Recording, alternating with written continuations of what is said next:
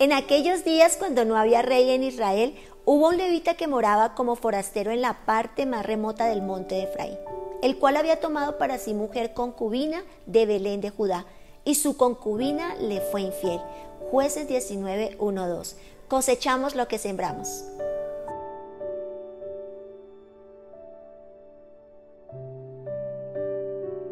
El momento que se vivía en el pueblo de Israel era de total anarquía.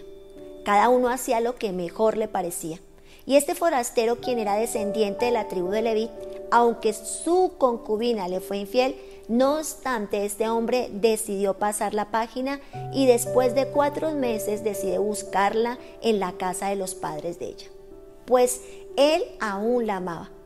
Ya de regreso, cuando llegaron a Gaba o Rama de Judea, se establecieron en la plaza principal porque nadie los acogía, hasta que un anciano que regresaba de su trabajo se compadeció de ellos, y él los hospedó en su casa.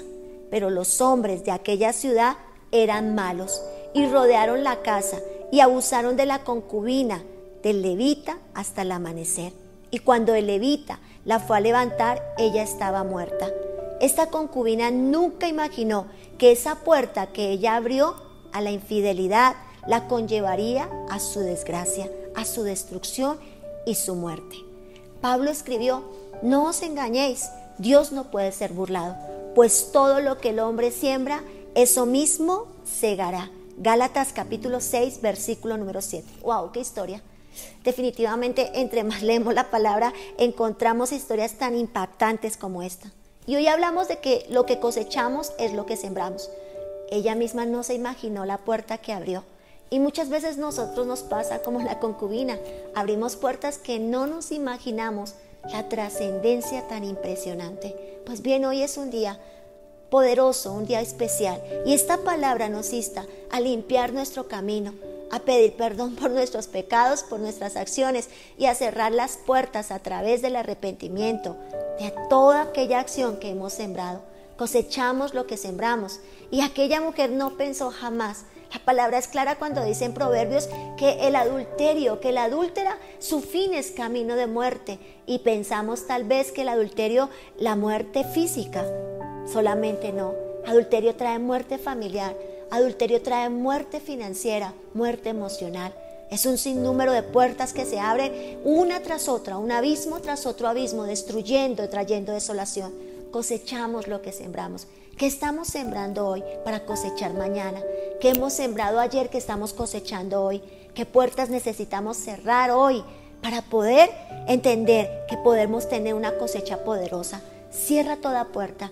La palabra es tan poderosa, el amor de Dios es tan grande que si pedimos perdón por nuestros pecados, Él nos perdona y nos apartamos, dice que prosperaremos, alcanzaremos esa misericordia del Señor. Hoy es un gran día. Hoy la palabra en jueces tiene que instarnos, motivarnos a entender que es el tiempo de empezar a sembrar nuevas semillas para poder producir grandes cosechas. Hoy Dios y Padre Celestial, qué palabra tan poderosa. Qué palabra tan fuerte, Dios. Qué duro, Señor, las consecuencias que son de abrir puertas en nuestra vida, de abrirle puertas al enemigo. Qué cosa más fuerte, Señor amado, las semillas que sembramos día a día.